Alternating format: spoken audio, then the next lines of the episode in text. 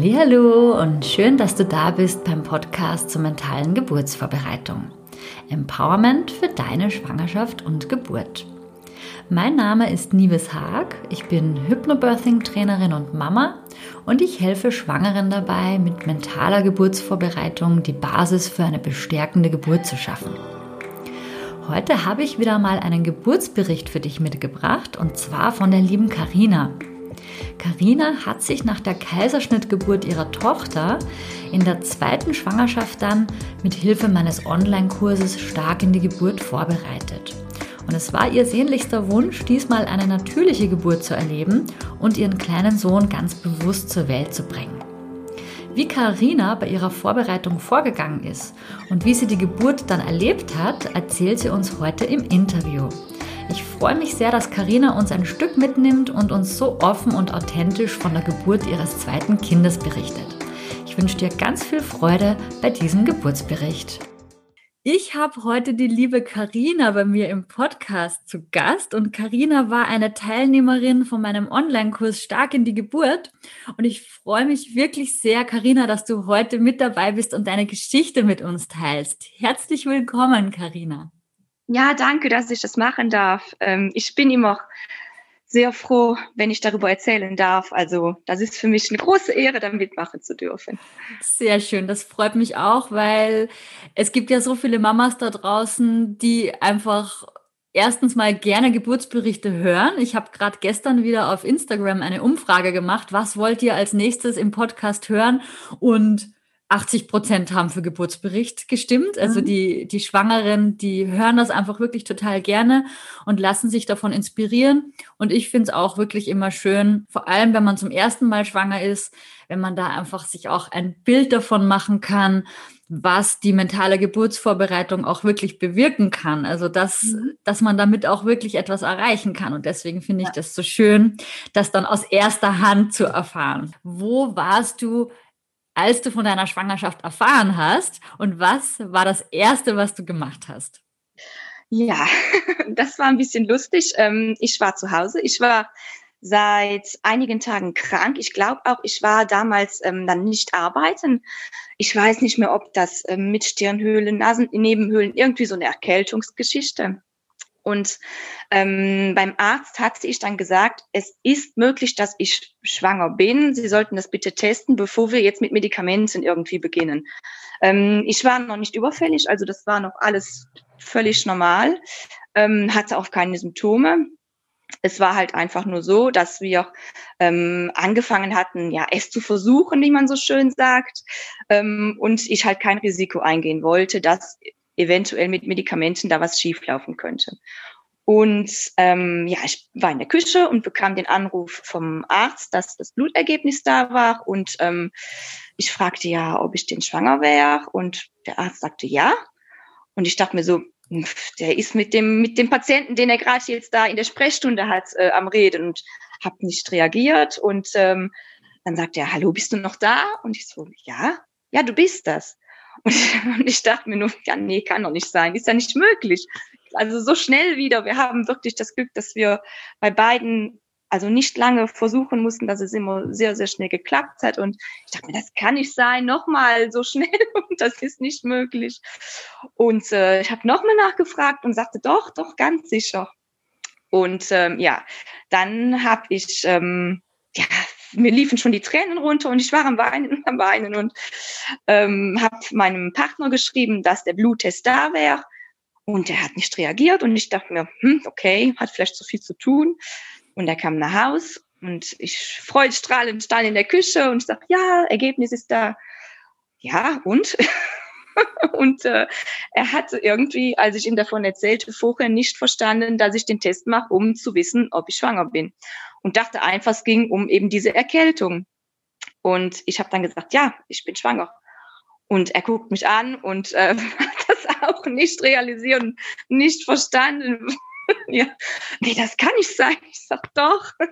Also das war wirklich so ähm, wieder so eine, so eine große Überraschung.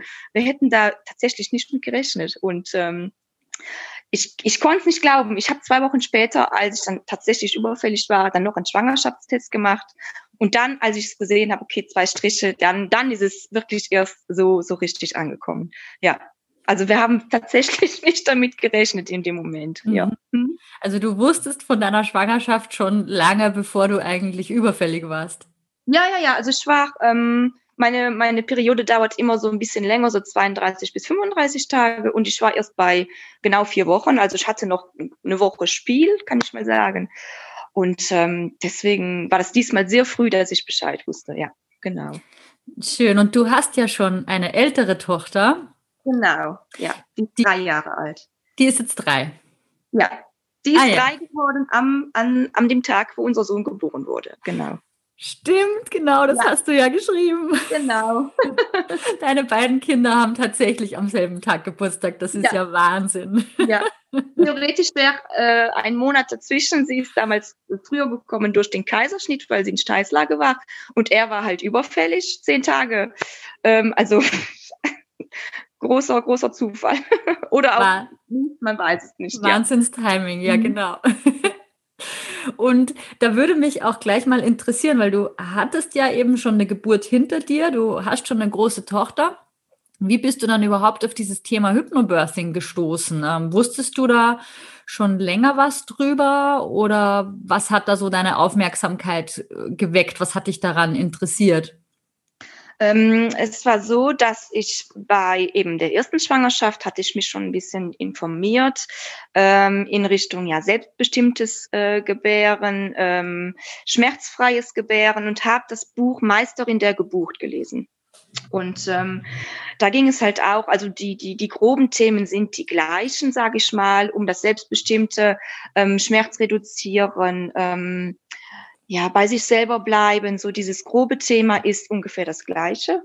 Ähm, wie gesagt, es war damals ein Kaiserschnitt ähm, und trotzdem hat mir das geholfen, beim Kaiserschnitt komplett ruhig zu bleiben, weil ich so eine, ich, ich bin so eine Person, die in solchen Situationen, wo ich nicht über mich selber bestimmen kann und ich sag mal ausgeliefert bin, schnell in Panik verfall. Und ähm, da hat mir das damals unglaublich geholfen, komplett ruhig zu bleiben, ähm, in mich gekehrt zu bleiben. Und äh, da habe ich gemerkt, okay, selbst bei einem Kaiserschnitt kann dir so eine Vorbereitung helfen. Es geht nicht nur darum, wenn du aktiv die Geburt mit ähm, machst, dass du eben ähm, da alles anwenden kannst. Es war für mich ganz wichtig, dass ich da ja mal die Ruhe bewahre und eben nicht dann da lieg und denk, oh Gott, oh Gott, oh Gott, du musst hier weg, du musst hier. Das war mir sehr wichtig damals, das hat mir gut geholfen. Mhm.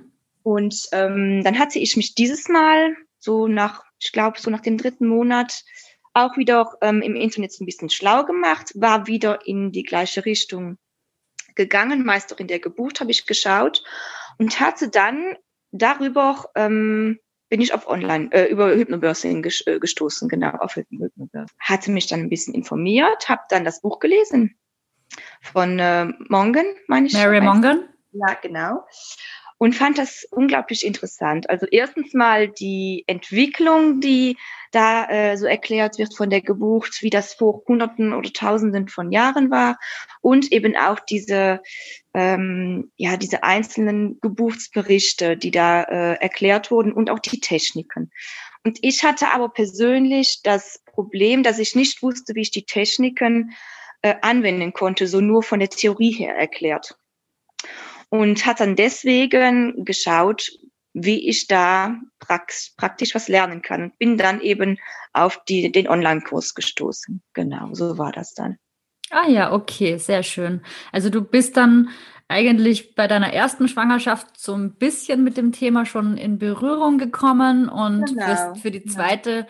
Geburt wolltest du dann noch mal ein bisschen intensiver einsteigen. Mhm.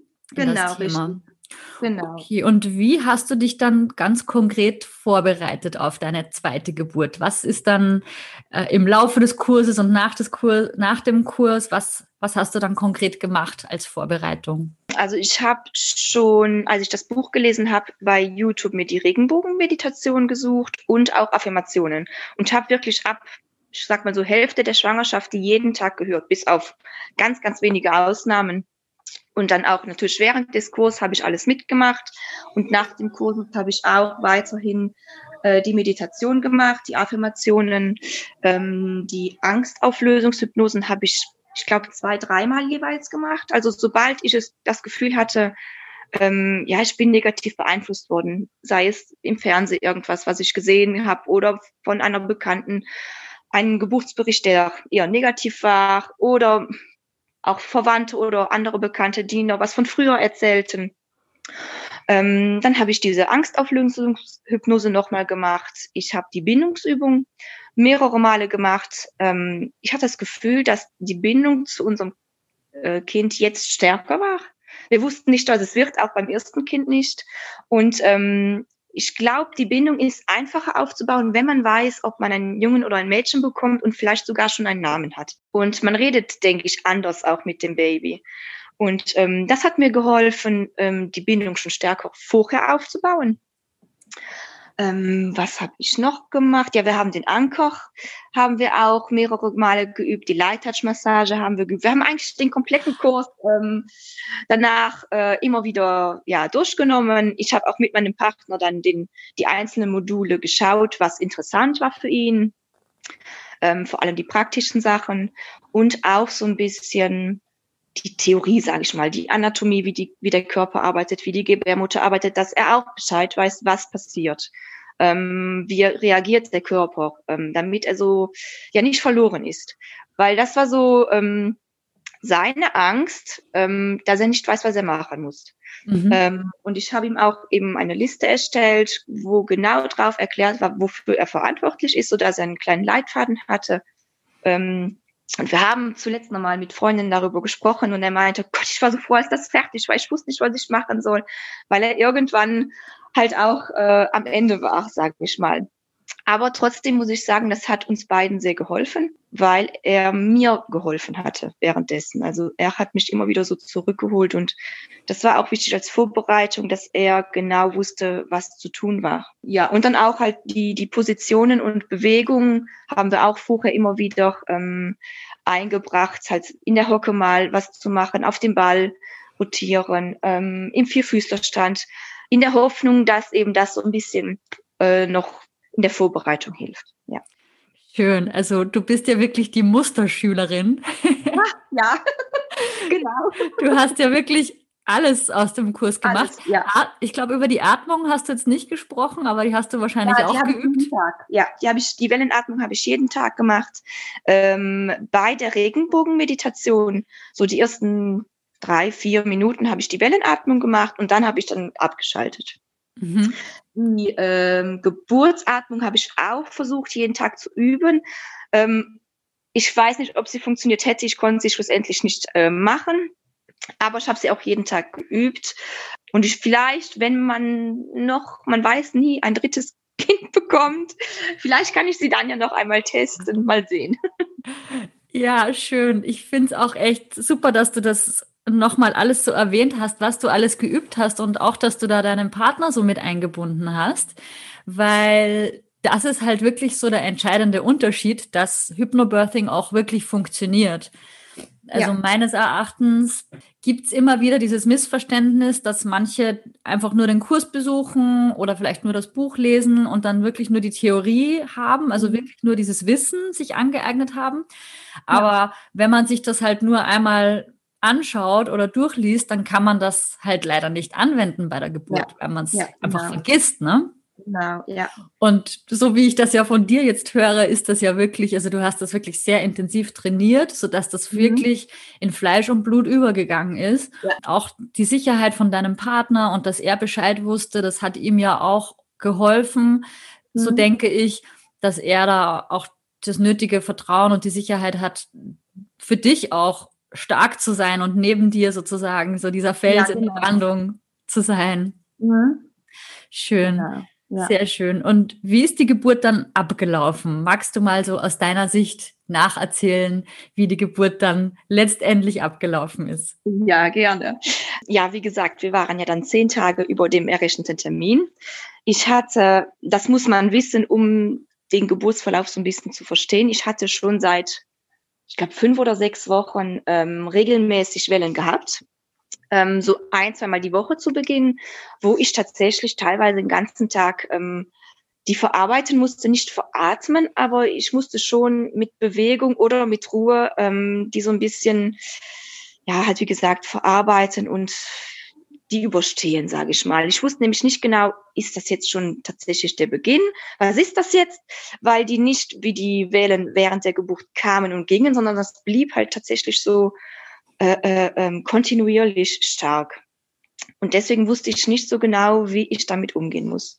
Und dann war es so, dass in der Woche vor der Geburt ich bereits vier Nächte wirklich Wellen veratmen musste. Also vier Nächte gar nicht geschlafen hatte und drei Nächte so ein bis zwei Stunden. Also ich hatte tatsächlich totalen Schlafmangel, was dann auch während der Geburt zu spüren war. Also das muss man tatsächlich wissen, weil ich sonst denke, dass die Geburt noch einfacher verlaufen wäre, wenn mehr Energie noch da gewesen wäre. Und es war so, dadurch, dass wir halt äh, drüber gingen, habe ich mit meiner Hebamme geschaut. Wir haben Akupunktur gemacht, wir haben mit Homöopathie gearbeitet. Ähm, ich bin jeden Tag sehr viel spaziert, habe jeden Tag ein Bad genommen als Entspannung um zu versuchen, dass die Geburt von alleine losging. Weil für mich war ein großer Punkt, ich möchte keine Einleitung. Und es war so, dass theoretisch so eine Woche nach Termin eingeleitet worden wäre. Zum Glück war in dem Moment dann aber gar nicht davon gesprochen worden, so dass ich noch weitergehen konnte. Und ich hatte dem Baby gesagt, du musst bis zu dem Tag musst du mir melden, dass du kommst, weil danach kann ich nicht mehr viel tun, weil so ab dem elften Tag wäre tatsächlich dann von den Ärzten aus gewesen, okay, jetzt muss eingeleitet werden. Und es war tatsächlich so, dass nachts um ein Uhr äh, es losging, wo ich aber tatsächlich auch noch nicht wusste, ist das jetzt wieder so eine Nacht, wo du vier, fünf, sechs Stunden Wellen veratmest und morgens ist wieder plötzlich alles vorbei. Aber so nach zwei Stunden merkte ich dann, okay, die Wellen werden ähm, stärker und dauern deutlich länger als davor die Nächte.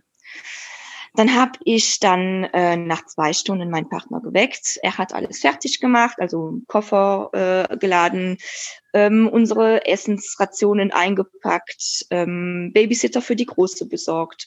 Und ich habe währenddessen hat er mir Kerzen angezündet, habe direkt zu Beginn die Kopfhörer aufgesetzt und habe die Regenbogenmeditation und die Affirmationen in Dauerschleife gehört. Das hatte ich auch die ganzen Nächte vorher schon gemacht, wenn, wenn die Wellen kamen. Hatte mir Kerzen angezündet, ähm, also ganz gemütlich hatte ich mir es gemacht. Und habe dann ähm, auf dem Ball Übungen gemacht, bin spaziert durchs Haus. Und dann sind wir dann am Krankenhaus angekommen. Das war gegen fünf Uhr, ja, so halb fünf ungefähr. Und man muss wissen, wir leben auf dem Land, das ist ein relativ kleines Krankenhaus und wir waren schon die Sechsten in der Nacht, die angekommen sind, was relativ viel ist, also für, für die Größe des Krankenhauses. Und da dachte ich schon, oh Gott, jetzt ist kein Platz mehr da für uns, was machen wir jetzt? Und es war aber alles okay, wir hatten ein kleines Zimmer für uns, ähm, wo ich dann zuerst untersucht wurde und am Wehenschreiber kam. Und da waren wir tatsächlich schon bei dreieinhalb Zentimeter. Und da dachte ich, okay, pff, ist ja easy. Es war alles sehr einfach. Das machte total Spaß. Ich hatte überhaupt keine Schmerzen. Ähm, das war nur so ein leichtes Ziehen im Rücken. Also war total gut zu verarbeiten. Und ja, dann ging es schon mal so weiter. Dann war dann gegen 8 Uhr die nächste Untersuchung. Also wir hatten tatsächlich zwischen den einzelnen Untersuchungen auch dann relativ viel Zeit, weil so viele da waren. Was mir in die Karten spielte, weil ich halt nicht jede Stunde gestört werden wollte. Und dann waren wir bei fünf Zentimeter, dachte okay, geht ja noch, ist ja noch in Ordnung. Man sagt ja, die ersten fünf Zentimeter sind die schwierigsten oder das dauert am längsten. Ja, in der Theorie, bei uns war es genau anders. Ab da war es dann tatsächlich so, dass es immer langsamer wurde. Um 11 Uhr, also drei Stunden später, waren wir noch immer bei fünf Zentimeter. Bis dahin war aber noch immer alles in Ordnung, noch immer alles gut zu verarbeiten, noch keine Schmerzen. Ähm, ich konnte immer noch schön zwischendurch mit meinem Partner erzählen, ähm, habe wieder auf dem Ball gearbeitet oder bin spaziert. Ähm, und dann war es so, dass ich gegen Mittag äh, mit Schüttelfrost angefangen hatte. Zu Beginn waren das nur so kurze Phasen und meistens zwischen den Wellen, so dass das noch immer kein Problem war. Ähm, und nach dem Mittag war es dann aber so, dass das immer öfters kam, dieser Schüttelfrost, und der dauerte immer länger an. Und dadurch hatte ich nicht mehr die Möglichkeit, mich so zu entspannen, wie das halt vorher wirklich wunderbar geklappt hat. Und als der Schüttelfrost dann auch während den Wellen kam, da war tatsächlich die Entspannung weg. Also da fing das auch an, ähm, schmerzhafter zu werden, weil halt die, diese Entspannung mir dann fehlte. Und ähm, der Schüttelfrost, die, der halt, denke ich mal, auch durch, durch diese Müdigkeit und durch diese verlorene Kraft und Energie schon kam, raubte mir halt noch mehr Energie und äh, machte es dann doch ein bisschen beschwerlicher, sage ich mal. Dann war es so, als das dann schmerzhafter wurde, haben wir auch anders gearbeitet. Also vorher habe ich eigentlich alles alleine gemacht. Und dann haben wir es so gemacht, dass während der Wellen wir mit der Light Touch Massage gearbeitet haben. Und als es dann doch noch stärker wurde, haben wir während der Wellen mit Gegendruck gearbeitet im Rücken und zwischen den Wellen mit der Light Touch Massage. Mhm. Das hat dann auch wieder eine Zeit lang sehr gut geklappt, dass wir noch, ähm, also dass ich gut damit arbeiten konnte trotz allem. Und dann gegen vier Uhr nachmittags äh, waren wir dann erst bei sieben Zentimeter und da dachte ich, okay, wir haben jetzt für gut drei Zentimeter elf Stunden gebraucht, noch elf Stunden pack ich nicht mehr, also einfach von der Kraft her. Und dann habe ich dann ähm, mir selber dann die PDA äh, gefragt. In der Hoffnung, dass der Beckenboden sich ein bisschen entspannt, weil der Kleine nicht ins Becken rutschen wollte. Also er blieb oben, er war bis dahin nicht runtergerutscht und deswegen war halt auch diese, diese Stagnation und dieses langsame Vorankommen ja, dann haben wir die PDA gegen halb fünf dann bekommen und es war aber trotzdem kein Unterschied zu merken. Also in der Öffnung, es ging trotzdem nicht wirklich voran. Nach einer guten Stunde hatten wir wieder erst einen halben Zentimeter und dann hatte die Hebamme uns vorgeschlagen, es wäre eine Möglichkeit, die Blase jetzt künstlich, künstlich zu öffnen. Die war bis dahin intakt. Und ähm, ich habe dann auch gesagt, okay, das ist ein guter Vorschlag. Ich wäre jetzt selber nicht vielleicht darauf gekommen. Und als das dann geschehen war, ich habe gemerkt, das machte plopp und dann war er im Becken. Also das war wirklich der, der äh, entscheidende Punkt, der, der gefehlt hat. Und ab dem Moment ging es dann wirklich schnell. Da hatten wir auf die Stunde, auf eine Stunde hatten wir dann die, die zweieinhalb fehlenden Zentimeter geschafft. Das ging dann wirklich unglaublich schnell. Und ähm, ja, dann die Übergangsphase, die war sehr intensiv. Ich hatte keine Ahnung, wie ich mir dieses Pulsieren vorstellen kann. Und das war so, boah, das war so heftig. Der ganze Körper bewegte sich und man, man kann gar nichts dagegen tun. Also da war ich einfach froh, dass mein Partner da war und mir die Hand gehalten hat. Mir musste ich nicht haben. Ich musste einfach wissen, der ist da, der ist neben mir. Ich war ähm, froh, dass ich länger nichts gegessen hatte, muss ich sagen, weil ich glaube, das wäre mir unangenehm gewesen ich habe wohl darauf geachtet, dass ich regelmäßig was getrunken hatte. Da hat mein Partner auch die Aufgabe gehabt, mich immer wieder daran zu erinnern, weil man man vergisst das tatsächlich. Also man ist so beschäftigt mit mit der Arbeit und und ähm, ja mit versucht mit der Entspannung und der Konzentration zu arbeiten, dass man so wichtige Sachen tatsächlich vergisst. Also da muss ich sagen, das kann der Mann oder oder die Partnerin dann auch übernehmen finde ich, ist, ist ein Punkt, äh, der, der sehr wichtig ist, ja. Ja, dann war der Übergang geschafft und äh, dann ging es los mit der, ich sag mal, mit der eigentlichen Geburt. Ich hatte noch versucht, mit der J-Atmung zu arbeiten. Durch die PDA und eben durch dieses, diese relativ lange Eröffnungsphase war dann aber die J-Atmung relativ schwierig, so dass wir relativ schnell zum, zum üblichen Pressen übergegangen sind. Äh, das dauerte aber alles wieder sehr lange. Die Werte waren wohl weiterhin beim Baby auch sehr gut, so dass wir halt noch relativ lange so weitermachen konnten. Und ich habe halt irgendwann von mir aus gesagt, okay, ich kann jetzt nicht mehr lang, jetzt muss irgendwas passieren. Dann meinte die Ärztin, okay, ähm, es wäre jetzt vielleicht gut, einen Dammschnitt zu machen weil er passte scheinbar nicht durch oder es entspannte sich nicht gut genug. Ja, und die Hebamme hatte meine Präferenzliste, meine Wunschliste ähm, dabei und zeigte der Ärztin, sie wünscht sich eher einen Dammriss als einen Dammschnitt. Und ich sagte, nee, komm, mach, wir müssen jetzt vorankommen. Also sie hat tatsächlich die ganze Zeit mit meiner Liste gearbeitet. Ähm, also wir hatten insgesamt vier oder fünf Hebammen, weil wir halt relativ lang gebraucht haben. Und dann ähm, jetzt zum Schluss, die Hebamme hat wirklich genau auf unsere Liste geachtet. Da muss ich wirklich sagen, ähm, ich war super happy mit der Ärztin und mit allen Hebammen, die haben gut mitgearbeitet und haben alle unsere Wünsche respektiert und haben immer erst auf unseren Wunsch hin oder auf Absprache irgendwas äh, unternommen. weil auf der Liste halt wirklich stand, ähm, Blase nicht künstlich öffnen, keine PDA, kein Darmschnitt, äh, also alle Sachen, die wir dann schlussendlich dann doch noch hatten. Aber mein großes Ziel war es halt, die Geburt bis zum Schluss erleben zu dürfen und keinen Kaiserschnitt zu haben weil wir ja bei der ersten den Kaiserschnitt hatten. Und ich wollte das einmal komplett bis zum Schluss erleben. Und das war mein großes Ziel. Und von daher war es dann auch in Ordnung, dass wir halt so einige Hilfe von außen in Anspruch genommen hatten. Das war dann wirklich in Ordnung. Ja, und dann äh, mit dem Darmschnitt hat das, glaube ich, nur noch eine Welle gebraucht, ein, zweimal gepresst und dann war er halt, halt tatsächlich da. Dann ging es auch wieder sehr schnell. Ja, das waren insgesamt 19 Stunden.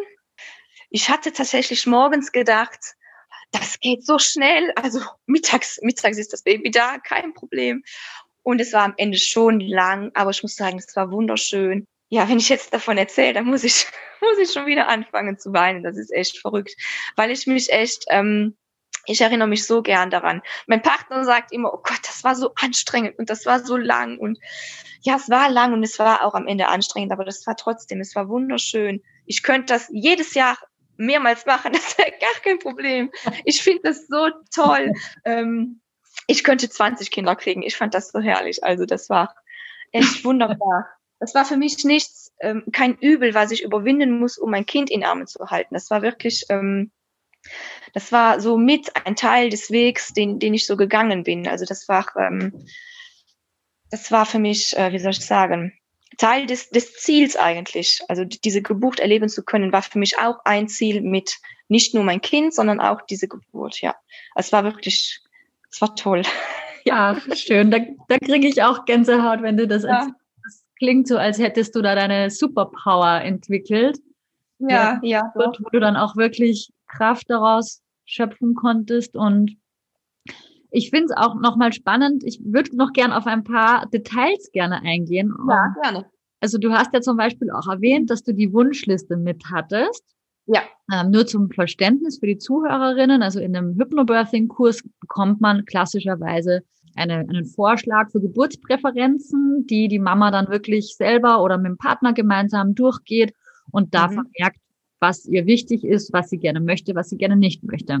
Genau, ja. Ich finde es einerseits so spannend, dass du diese Wunschliste dabei hattest und dass die Hebammen das auch offenbar wirklich gut aufgenommen haben. Ne? Also ja, super, ja, ja, ja, genau. Haben sich da auch wirklich ähm, schön ähm, das respektiert, dass du diese Wünsche hattest. Mhm. Und dass du dann aber in dem Moment trotzdem nicht daran festgehalten hast an dieser Liste, sondern dass du dann wusstest, okay, jetzt ist die Situation aber eine andere als mhm, genau. damals, wo ich diese Liste geschrieben habe. Und ja. deswegen ist jetzt eine künstliche Blasenöffnung vielleicht genau das Richtige und vielleicht ist ja. jetzt eine PDA genau das Richtige.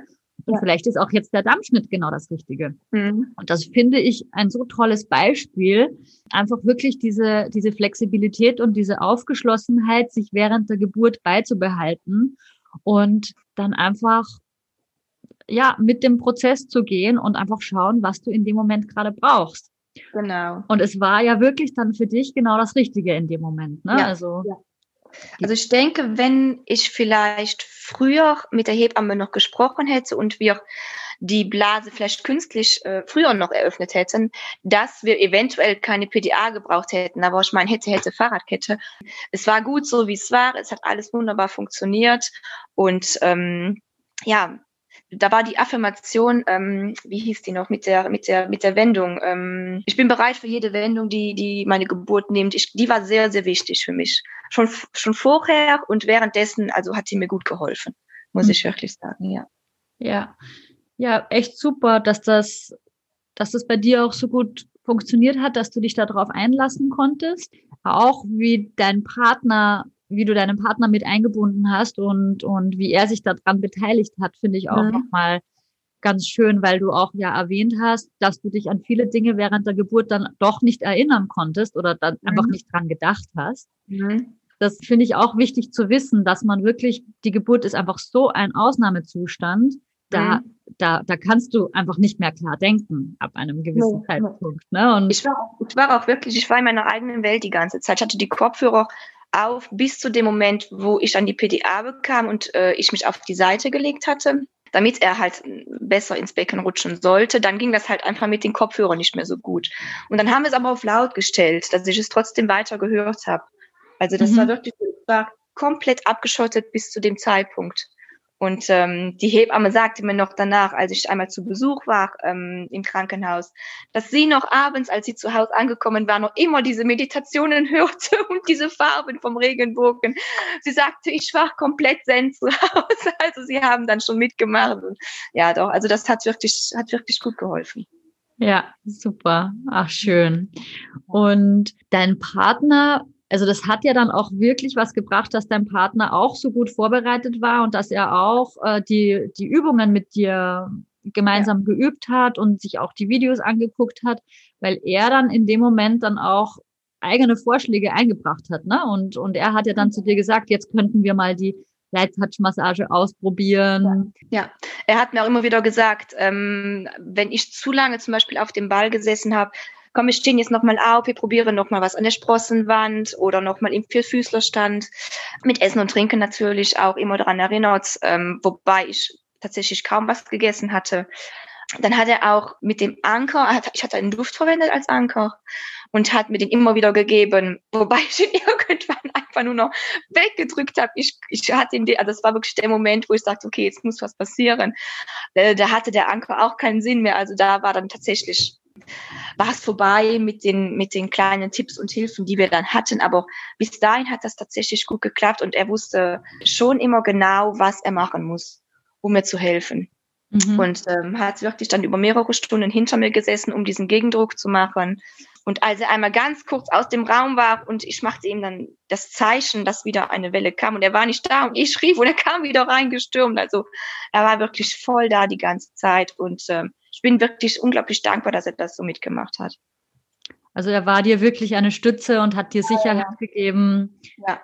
Und war nicht also einfach nur anwesend. So ja, alleine hätte ich das nicht so geschafft. Das freut mich. Und jetzt so im Nachgang betrachtet, was würdest du sagen, was für dich so die wichtigste oder die wertvollste Technik war, die du für deine Geburt, was dir am meisten geholfen hat? Ja, das war die Wellenatmung. Ich weiß nicht, wie man es ohne Wellenatmung macht. Ich, ich, ich habe keine Ahnung. Also, wie gesagt, bis zu dem Zeitpunkt, wo eben dann dieser Schüttelfrost anfing, hat es so gut geklappt. Ich hatte null Schmerzen und ich bin der Überzeugung, ähm, wenn ich mehr Energie gehabt hätte und wenn das eben nicht gekommen wäre, dass die Wellenatmung bis zum Schluss wunderbar funktioniert hätte und das vielleicht nicht hundertprozentig schmerzfrei, aber deutlich schmerzreduziert ähm, abgelaufen wäre. Ähm, wobei ich auch sagen muss, dass dieser, dieser, ja, dieser Schmerz, das hört sich an wie, wie, ja, das war eher so ein, so, so ein Ziehen und so ein Spannen, was halt stärker wurde. Und was ich halt die ersten 13, 14 Stunden nicht als Schmerz beschreiben würde. Es war eigentlich ein, ein, ein gar kein unangenehmes Gefühl, überhaupt nicht. Und die Wellenatmung, die, ähm, also die ist für mich Gold wert. Wie gesagt, also das ist für mich ähm, das Allerwichtigste gewesen, muss ich sagen. Die Einstellung gegenüber der Geburt finde ich sehr wichtig. Die habe ich ja schon bei der in der ersten Schwangerschaft geändert, ähm, weil ich ja da schon mich damit befasst habe, selbstbestimmt zu gebären und habe mich da schon mit mit positiven Berichten befasst. Ähm, äh, die glaube ich auch, dass die Einstellung unglaublich wichtig ist, um das ähm, ja um das anders erleben zu können. Mhm. Ja. Also die Wellenatmung als, als Atemtechnik auf jeden Fall am, am wichtigsten, ja. Ja, weil du jetzt auch gerade die Einstellung nochmal angesprochen hast. Ich ja. glaube auch, dass dir das wirklich besonders gut gelungen ist, dass du da trotzdem nicht dogmatisch reingegangen bist. Also, dass du ja. wirklich ja. Ähm, zwar diese Einstellung hattest, dass du deine klaren Ziele hattest und auch wusstest, ne, selbstbestimmt, im Vertrauen und so weiter, aber da trotzdem nicht krampfhaft daran festgehalten hast, dass es eben wirklich genau so ablaufen muss. Also dass der mhm. Weg zum Ziel sozusagen genau mhm. nach deinen Vorstellungen ablaufen mhm. muss. Und ja. das ist, glaube ich, schon einer der wichtigsten Punkte, dass man dann am Ende auch wirklich loslassen kann bei der Geburt mhm. und dass die Geburt dann auch als so schön empfunden wird. Genau. Also ich glaube, wenn ich vorher nicht ähm, daran gearbeitet hätte, an der Einstellung und auch an der Erwartungshaltung gegenüber der Geburt, dass ich nicht erwarte, dass es Horror sein muss, wie man ja doch leider Gottes oft hört und dass es schmerzhaft sein muss. Ich glaube, wenn ich nicht diese Erwartung, diese Einstellung gehabt hätte, wäre im Nachhinein meine Erinnerung auch eine andere gewesen. Ich glaube, dass ich dann jetzt anders darüber reden und denken würde, als ich es tue. Also ich glaube, dass mir das geholfen hat mit den Schritten, die wir dann doch ein, ähm, ja, die wir treffen mussten, mit den Entscheidungen, die wir treffen mussten, dass ich damit auch einfach besser ähm, parat komme. Den ersten Tag nach der Geburt hatte ich so kurzen Moment gehadert, weil ich mir dachte, wenn du vielleicht das und das gemacht hättest und, und, und, wobei ich mir dann auch dachte, okay, du hast dein Ziel erreicht, du hast es erlebt, du hast ähm, keinen Kaiserschnitt gehabt, du hast keine Einleitung gehabt, du hast ähm, sehr lange mit der Wellenatmung arbeiten können war das alles gut, so wie es gelaufen ist. Auch wenn es vielleicht nicht perfekt war, wie man es sich dann so am Anfang vielleicht so ein bisschen ausmalt, wie es am, am allerbesten äh, gelaufen wäre, glaube ich eben, dass ähm, die, die Arbeit, die ich äh, in der Vorbereitung geleistet habe, auch schon in der ersten Schwangerschaft, dass das tatsächlich geholfen hat, ähm, so einen positiven Rückblick darauf zu haben, ja. Mhm.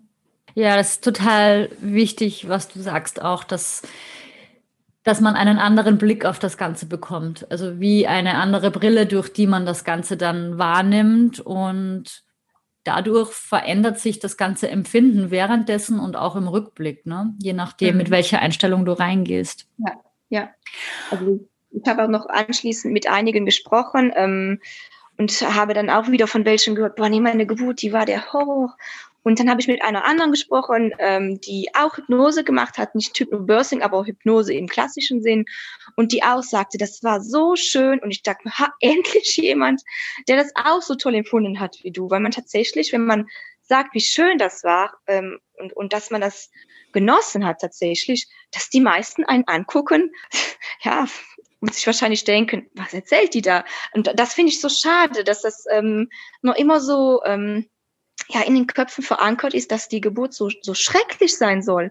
Ich habe mir aber gedacht, du lässt dich nicht davon abbringen, das trotzdem immer wieder zu sagen. Also anfangs dachte ich mir, okay, boah, die wollen das vielleicht gar nicht hören, aber ich dachte mir, nee, das, das, das geht nicht. Du musst doch sagen, dass das anders geht, dass das anders verlaufen kann und anders klappt und ähm, dass vielleicht dann doch einige Frauen mehr und einige Mütter mehr das dann ähm, so erleben dürfen, dass das toll ist und dass das ähm, dass das einmalig ist und dass man sich nicht äh, fürchten muss davor. Ja. Ja, schön. Hör bitte nicht auf, deine positiven ja, Geschichten zu erzählen. Wir brauchen mehr davon. Je mehr ja. Frauen positive Erfahrungen machen und positive Geburtsberichte erzählen, ja. desto desto besser wird das, glaube ich, auch in Zukunft, dass sich das Stück für Stück auch ändert, ja. diese Sicht auf die Geburt, die einfach in der Gesellschaft herrscht. Und das braucht, glaube ich, einfach Zeit. Aber wir arbeiten dran, dass, ja. wir, das, dass wir das ändern. Ja. Auch was du gesagt hast mit der Angstauflösung, das finde ich auch total spannend. Du hast ja gesagt, immer wenn du wieder negativ beeinflusst worden bist vom Außen, dann hast du wieder die Angstauflösung gemacht. Und das mhm. finde ich auch eine eine tolle Strategie, dass du dich da wirklich so abgeschottet hast und da nichts, keine negativen Einflüsse zugelassen hast und dir einfach gesagt hast, okay, wenn du da von außen wieder irgendwie so ein bisschen in die negative Richtung gezogen wurdest, dann hast du da gleich dagegen gearbeitet und hast ja, dir dann ja. wieder das Positive reingezogen, dass das, ja. dass das Gleichgewicht dann wieder ausgeglichen war sozusagen. Und das hat dann offenbar auch gut funktioniert. Ja, auch die YouTube-Videos ähm, mit den Hypnobirthing-Videos, die wir ähm, im Kurs gesehen hatten, die haben mir auch geholfen. Also wo man sieht, wie unterschiedlich die Geburt verlaufen kann und dass es trotzdem alles positive Geburtsberichte äh, und Geburtsvideos waren. Es waren leise, es waren laute, äh, das war von allem was dabei. Und die haben mir auch immer wieder geholfen, ähm, ja, zu mir zurückzufinden und mich auf mich zu konzentrieren. Mhm. Was würdest du jetzt anderen Mamas raten, die jetzt gerade schwanger sind? Hast du da so deinen Top-Tipp für andere Schwangere?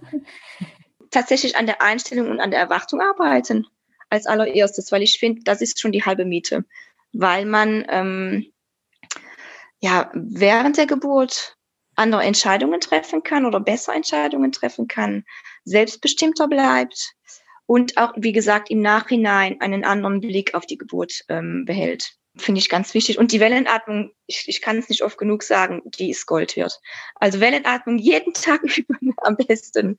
Ich habe das nicht lang gemacht, wie gesagt, jeden Tag so ein paar Minuten nur ähm, oder vom Einschlafen vier, fünf Mal, mehr nicht, dass ich wusste, okay, wie ich damit arbeiten muss. Mhm. Ähm, Finde ich sehr wichtig. Ja, das mit der Einstellung auch, was du sagst, ähm, ich glaube, dass das auch sehr wichtig war, dass du die Regenbogenentspannung und die Affirmationen zum Beispiel in deiner Vorbereitung so viel gehört hast, ja. weil das macht ja auch ganz viel mit deinem Mindset. Ne? Also das ja. merkst du ja dann gar nicht, weil du vielleicht währenddessen wegschlummerst.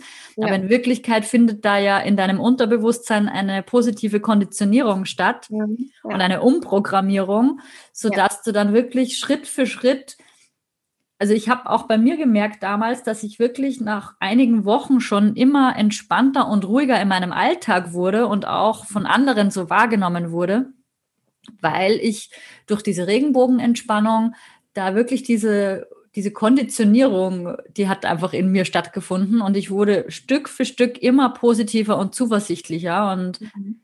angefangen habe ich mit Angst und nach ein paar Wochen war es totale Vorfreude. Ja, hatte ich auch. Ja, ja. Ich habe mich einfach nur gefreut auf die Geburt. Obwohl, also ich wäre gern noch ein paar Tage drüber gegangen, weil ich habe mich super gefühlt. Ich wäre noch gern länger schwanger geblieben. Aber ich habe mich trotzdem total auf die Geburt gefreut. Ich hatte keine Angst. Ähm, das war wirklich so, so eine Neugier. Wie wird das sein? Wie fühlt das sich an? Ähm, wie wird das verlaufen? Aber ich hatte überhaupt keine Angst davor. Absolut nicht. Und das war wirklich, das war toll, muss ich sagen. Ja. Und eine Rückfrage kam äh, vor kurzem noch aus der Community ähm, nach dem letzten Geburtsbericht. Und zwar würde es einige Mamas noch interessieren, wie du mit dem Thema Geburtsplan oder Geburtswunschliste, Geburtspräferenzen umgegangen bist. Hast du da schon im Vorhinein mit deiner Klinik darüber gesprochen oder war das etwas, wo du dann am Tag der Geburt das einfach abgegeben hast? Es war so, dass ähm, ich bei der, was war das, so im achten Monat, glaube ich, oder neunten Monat schon, bei der Untersuchung einmal mit den Hebammen gesprochen habe, dass wir eben zum Beispiel äh, so wenig Untersuchungen wie möglich haben möchten, ähm, dass wir auch gerne Positionen selber aussuchen möchten während der Geburt. Ähm, und dann meinten sie, solange alles in Ordnung ist, sind wir relativ offen für alles. Also die meisten sagten, das wäre gar kein Problem. Die Liste haben wir dann aber ähm, tatsächlich erst am, am Tag selber abgegeben mit diesem Begleitschreiben wo eben auch drin erklärt ist, solange alles in Ordnung ist mit der Mama und mit dem Baby, dass man sich bitte so gut wie möglich eben an diese Präferenzen halten äh, sollte. Und wie gesagt, also das hat wunderbar funktioniert, die haben alle toll mitgemacht. Und da es uns die ganze Zeit über gut ging, war das auch gar kein Problem. Also ähm, wir hatten auch gesagt, wenn was ist, ähm, dann sagt es uns und dann können wir immer noch abändern, wir können äh, äh, zusammen reden, wir können auch mal äh, ähm, eine Entscheidung äh, ähm, abändern, die mir vielleicht vorher nicht so leicht gefallen wäre, sage ich mal. Also solange alles in Ordnung ist, machen wir es so und sonst sind wir auch für Änderungen bereit. Und das hat tatsächlich sehr, sehr gut geklappt. Super. Das heißt, es war für euch einerseits gut, da eine, eine gemeinsame Basis zu haben und die auch zu kommunizieren. Genau, ja dadurch, dass sich dann auch die Kolleginnen so dran gehalten haben und das auch mhm. wirklich gut aufgenommen haben, mhm. das hat dir ja dann letztendlich auch dieses Gefühl von Selbstbestimmung gegeben. Genau, richtig. Also ich habe mich sehr wohl gefühlt im Krankenhaus, weil ich wusste, okay, die machen alle mit. Die, die, die, die verlassen sich auch darauf. Ich habe mich vorbereitet. Ich habe es mehrmals erwähnt, auch im Vorhinein, dass ich mich eben mit diesem Kursus vorbereitet habe. Ähm, wo auch die Rückmeldung kam, wir sind immer froh, wenn jemand vorbereitet ist als wenn jemand so völlig ahnungslos da rein startet. Ähm, und ähm, ich denke, dadurch, dass wir so gut vorbereitet waren, war es auch möglich, ähm, es, es waren ja sehr viele Geburten, wie ich ja anfangs erwähnt hatte, dass wir eben auch sehr lange oft alleine waren. Das war für uns sehr angenehm so. Ich glaube, wenn ich nicht so vorbereitet gewesen wäre, wäre die Situation wieder eine andere gewesen, dass ich mehr Unterstützung gebraucht hätte. Von daher hat das alles wunderbar zusammengespielt, ja. Mhm. Mhm. Schön. Ja, Karina, freut mich wirklich total, dass du auch jetzt im Nachhinein immer noch ja so begeistert von deiner Geburt sprichst. Ja. Und es, es, war eine sehr rührende Geschichte, auch für mich. Mir sind auch die Tränen gekommen währenddessen, wie du das so erzählt hast. Gibt es noch irgendetwas, was du gerne noch loswerden möchtest, was du gerne noch teilen möchtest, was dir noch am Herzen liegt, dass andere Mamas erfahren? Ja, also ich habe schon ähm, noch so ein paar äh, Tipps, die aber auch teilweise die Zeit nach der Geburt ähm, angehen. Äh, und zwar hätte ich das gern gewusst bei meinem ersten Kind, dass man sich am besten ähm, so kleine Suppen vorkocht. Also eine ganz blöde Sache eigentlich und so ganz einfach, aber die braucht man. Es gibt Tage, da kommt man zu nichts. Und dann ist man froh, wenn man irgendwas Kleines ähm, eingefroren hat. Also da würde ich wirklich sagen, irgendwas Kleines vorkochen, einfrieren. Es wird der Tag kommen, wo man es braucht, auf jeden Fall. Was ich noch als Tipp mitgeben würde, das habe ich selber auch gelernt in der ersten Zeit mit unserer Tochter, also mit dem ersten Kind dass man sich am besten nichts vornimmt. Ähm, ich hatte ähm, damals tatsächlich noch so das Gefühl, ja, so, so ein bisschen musst du machen am Tag. Und wenn es nur äh, ein bisschen Wäsche ist oder ähm, selbst das Duschen, du willst ja eigentlich dann deine tägliche äh, Hygiene ähm, wie gewohnt machen, aber es gab tatsächlich Tage, wo man den ganzen Tag zu nichts kam. Und ähm, da habe ich gelernt, okay, du nimmst dir gar nichts vor, dann bleibst du deutlich ruhiger und gelassener. Ich wollte mir einmal, äh, hat sich vor, Fotos ins Album zu kleben und genau an dem Tag hat sie halt von morgens bis abends durchgeschrien und ich merkte, dass ich nervös wurde und dass ich ja, dass ich mich so ein bisschen aufregte. Nicht über sie, aber über diese Situation, dass ich unbedingt etwas machen wollte. Und da habe ich gelernt, okay, einfach gar nichts vornehmen. Du bist nur für das Kind da und für dich selber. Schlafen, wenn das Kind schläft. Beim ersten geht das noch, beim zweiten geht es nicht mehr. Macht das unbedingt. Alles andere ist unwichtig. Also Haushalt ist unwichtig. Ähm, es, es geht um nichts anderes als um das Kind und um euch. Finde ich immer, ähm, das ist das Wichtigste. Das, das, das muss man behalten.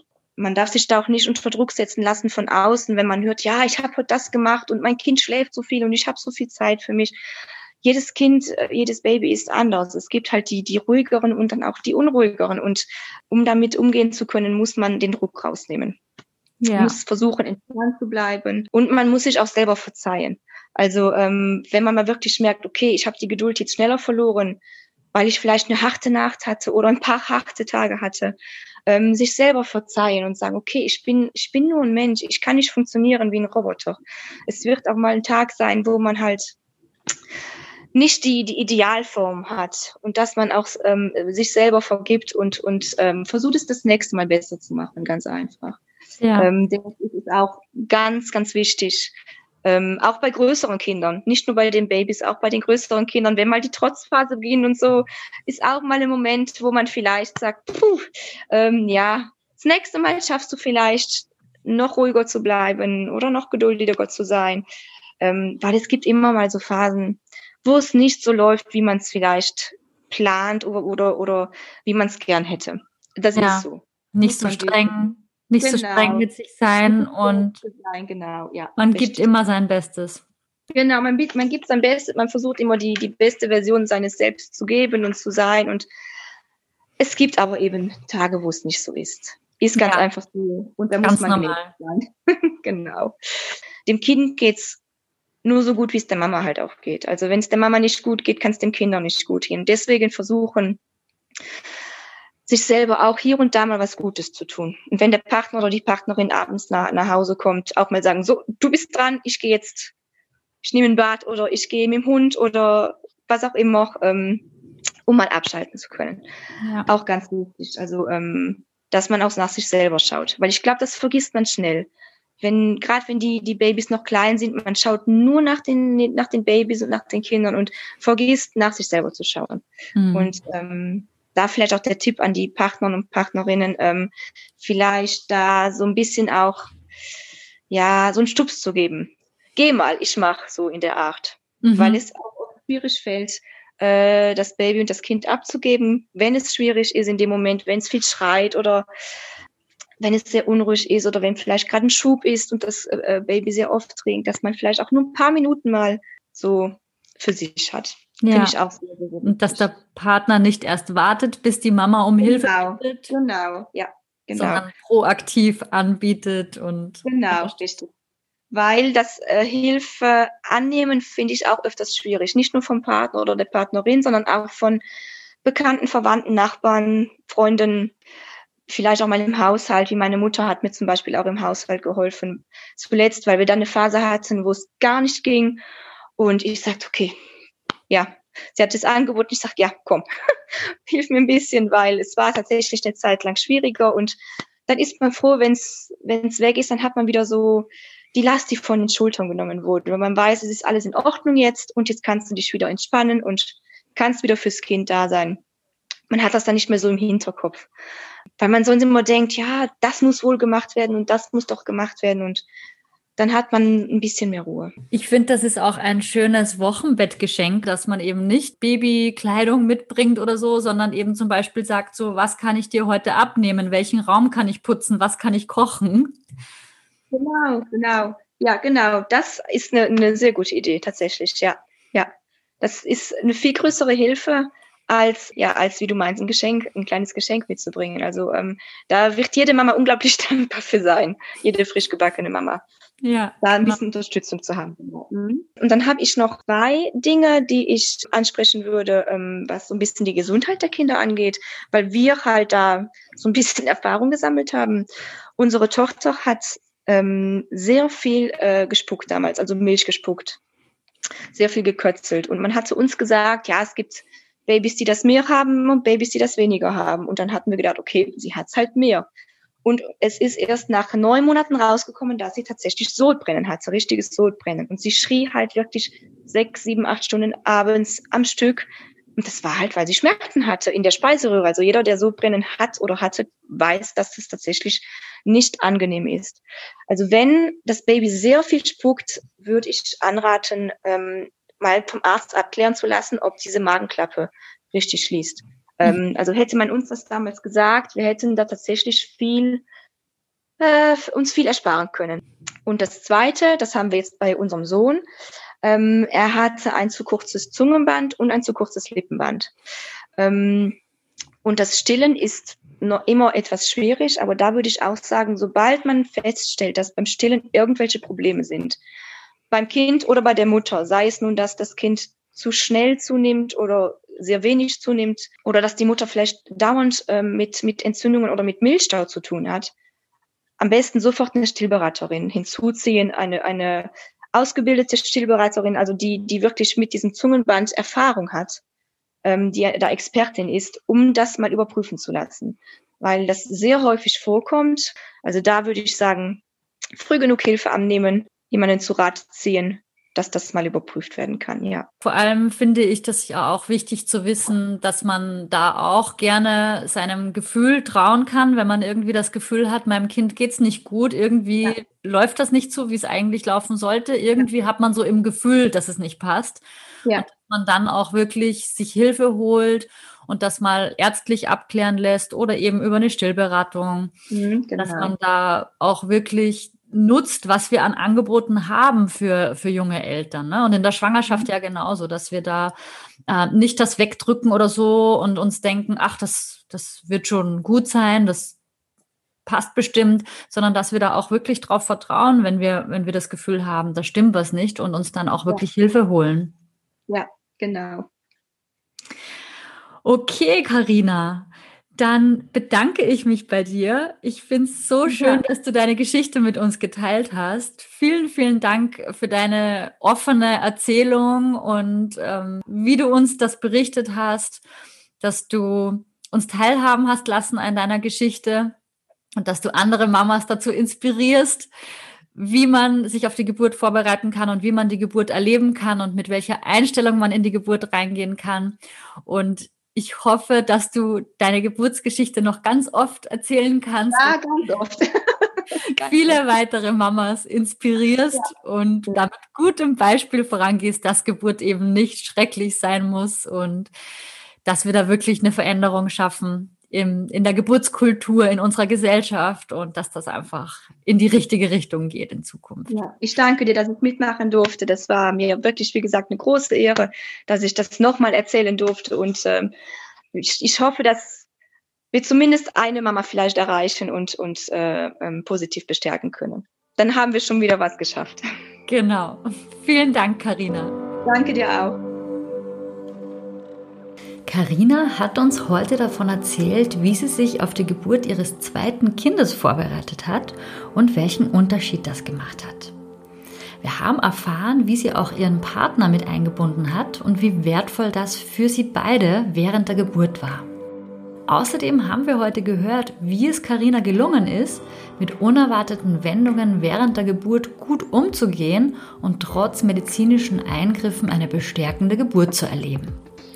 Bin sehr dankbar, dass Karina ihre wertvollen Erkenntnisse mit uns geteilt hat und hoffe, dass auch du ganz viel aus dieser Folge mitnehmen konntest. Wenn dir mein Podcast gefällt, dann freue ich mich, wenn du diesen Podcast abonnierst oder mir eine Bewertung auf iTunes dalässt.